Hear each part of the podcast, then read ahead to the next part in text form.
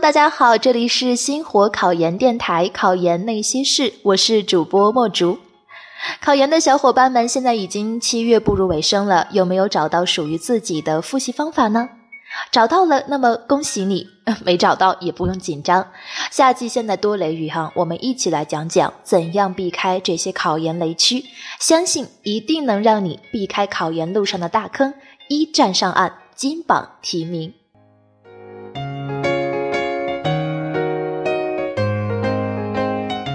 考研雷区一，有大神复习两三个月就成功上岸了。关于复习时间的问题，真的不否认有同学确实在很短的时间内取得了惊人的复习成果。但是看清楚了，这一类同学可能基础非常好，或者说就是学霸本人。如果你不是学霸学神，那就早点开始吧，别指望在两三个月内就能如何如何。这是非常不现实的。举个例子，墨竹曾经看到一篇考研的经验帖，有位同学英语一考了八十加，并且强调对英语基本就没怎么投入复习时间，就是把真题随便做了简单的几套，主要的精力都集中在了专业课复习上。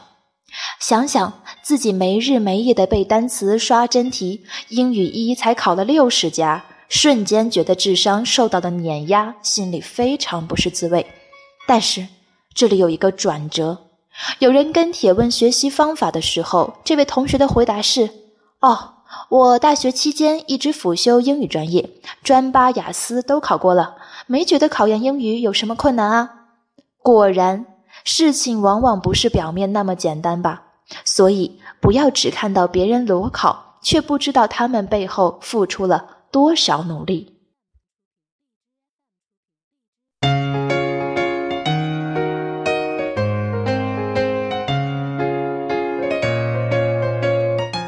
考研雷区二：跨专业考研只看参考书。No No No，只看专业课参考书目是远远不够的，因为墨竹就是跨专业二战才上岸，跨专业考试确实应了那句话。隔行如隔山啊！乍一看好像不难，但随着学习的深入，会发现自身基础非常薄弱。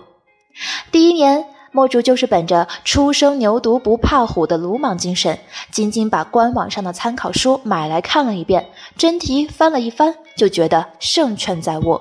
现在回头看看当年的自己，真的是心生敬意，不知哪里来的盲目自信啊！结果可想而知。专业课打开试卷，有一半的题目似乎知道，却答不完整；还有一半的题目压根儿就没见过。来来来，我们说一说跨专业考研的正确打开方式吧。第一步，如果时间充裕，最好把该专业本科的教材和老师的教案都找来看一看。有些题目就出在本科老师讲课的重点上。这部分的题是无论如何都找不到出处的。第二步，历年真题必须重试。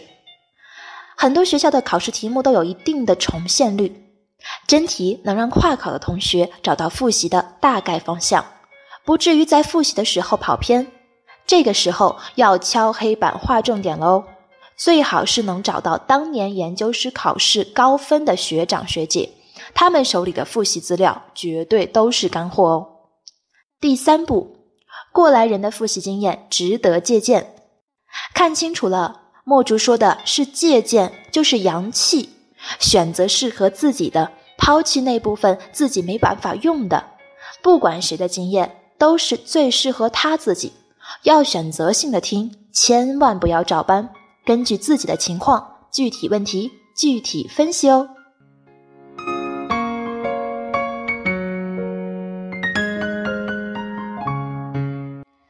考研雷区三，政治九月份开始复习就足够了。这个话题很多考研帖都有讨论。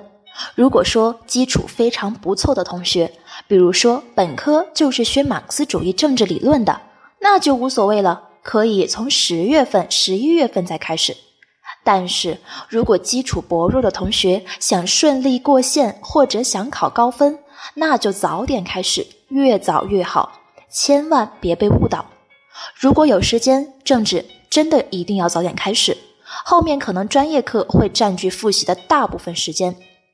墨竹以前也看到有种这样的说法，说政治开始早了，忘记的也快。其实不然，看的次数越多，熟练程度也就越高。尤其是选择题，重复乃记忆之母。文科性质的考试，记忆是必不可少的关键环节。如果想精准记忆，那就只能重复、重复再重复，别无他法。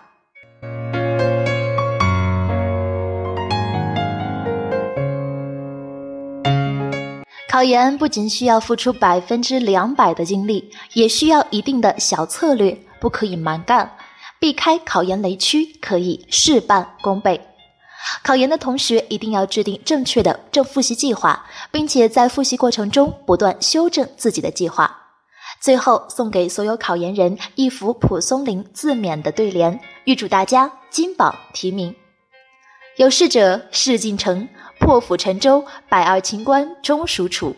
苦心人天不负，卧薪尝胆，三千越甲可吞吴。